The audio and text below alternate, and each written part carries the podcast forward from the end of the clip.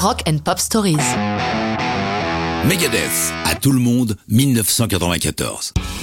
Megadeth, un groupe au goût de revanche pour son initiateur, Dave Mustaine. Il tenait jusqu'en 1983 la guitare au sein de Metallica. Il a du talent, il est doué pour écrire des chansons, tout irait pour le mieux s'il ne s'était pas mis à dealer en consommant une grande partie de la drogue qu'il vend. Ceci conjugué à de fortes doses d'alcool, on comprend que les autres lui aient dit You're fired. Quelques mois après cette exclusion, Mustaine monte Megadeth avec un but simple, faire mal à Metallica. Il déclare Une seule chose m'obsédait, je voulais du sang, le leur.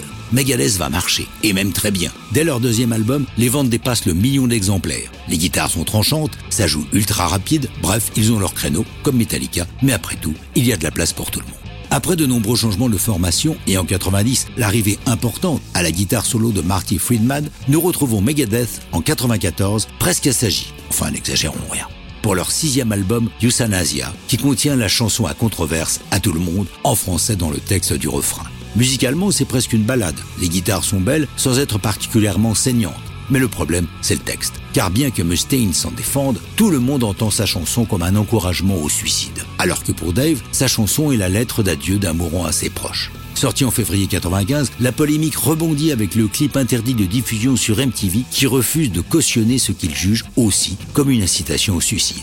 Cela s'arrangera en ajoutant sur la diffusion des clips des commentaires sur le nombre de jeunes se suicidant chaque année aux États-Unis et à la fin de la vidéo, ce message, le suicide n'est pas une réponse, demandez de l'aide.